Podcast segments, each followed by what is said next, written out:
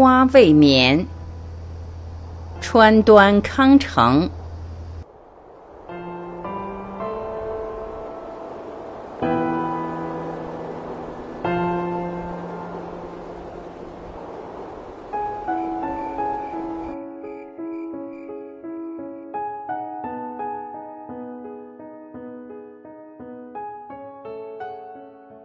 我常常不可思议地思考一些微不足道的问题。昨日一来到热海的旅馆，旅馆的人拿来了与壁龛里的花儿不同的海棠花。我太劳顿，早早就入睡了。凌晨四点醒来，发现海棠花未眠。发现花未眠，我大吃一惊。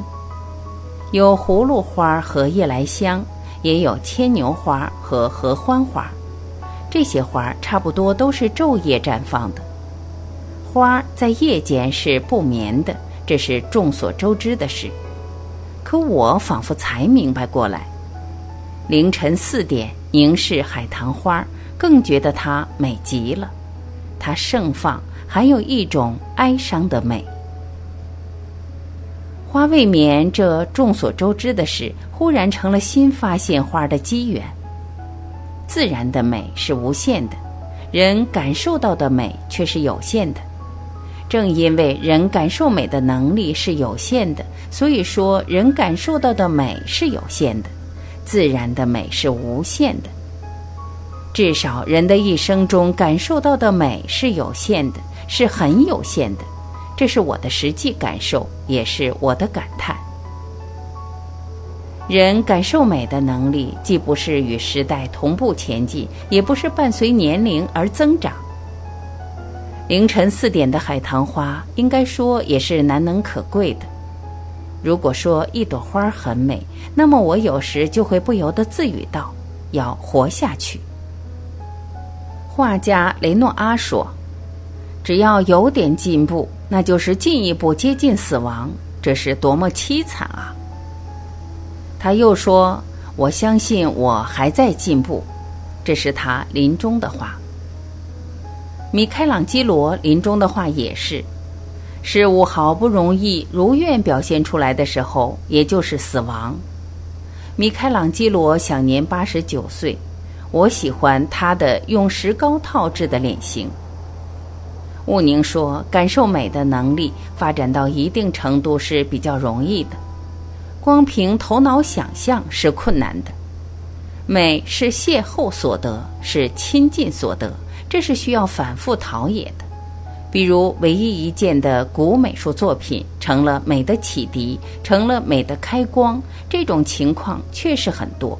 所以说，一朵花也是好的。”凝视着壁龛里摆放着的一朵插花，我心里想到：与这同样的花自然开放的时候，我会这样仔细凝视它吗？只搞了一朵花插入花瓶，摆在壁龛里，我才凝神注视它。不仅限于花，就说文学吧。今天的小说家，如同今天的歌人一样，一般都不怎么认真观察自然，大概认真观察的机会很少吧。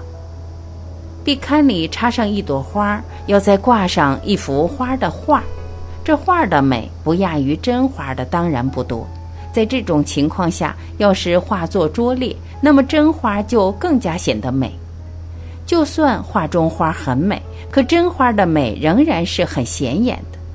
然而，我们仔细观察画中花，却不怎么留心欣赏真的花。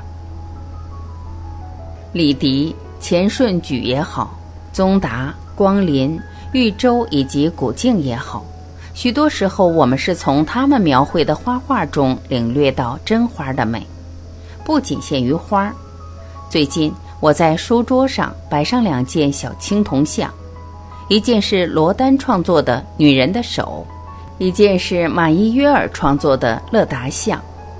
光这两件作品也能看出罗丹和马伊约尔的风格是截然不同的。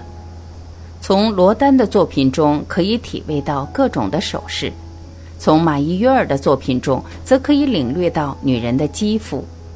他们观察之仔细，不禁让人惊讶。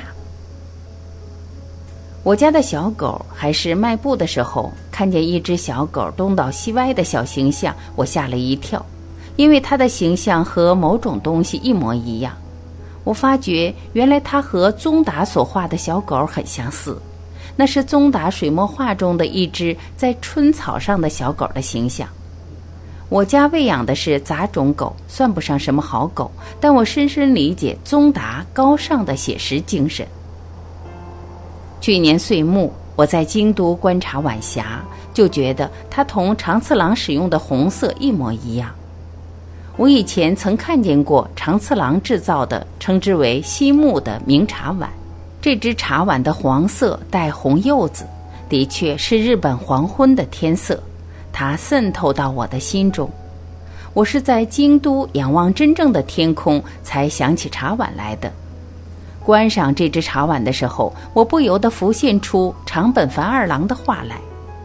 那是一幅小画，画的是在荒原寂寞村庄的黄昏天空上泛起破碎而蓬乱的十字形云彩。这的确是日本黄昏的天色，它渗入我的心。长本繁二郎画的霞彩同长次郎制造的茶碗的颜色都是日本色彩。在日暮时分的京都，我也想起了这幅画。于是，繁二郎的画、长次郎的茶碗和真正黄昏的天空，三者在我心中相互呼应，显得更美了。那时候，我去本能寺拜谒普普玉堂的墓，归途正是黄昏。一日，我去蓝山观赏赖山阳刻的玉堂碑。由于是冬天，没有人到蓝山来参观，可我却第一次发现了蓝山的美。以前我也曾来过几次，作为一般的名胜，我没有很好的欣赏它的美。蓝山总是美的，自然总是美的，不过有时候这种美只是某些人看到罢了。我只发现花未眠。大概也是我独自住在旅馆里，凌晨四时就醒来的缘故吧。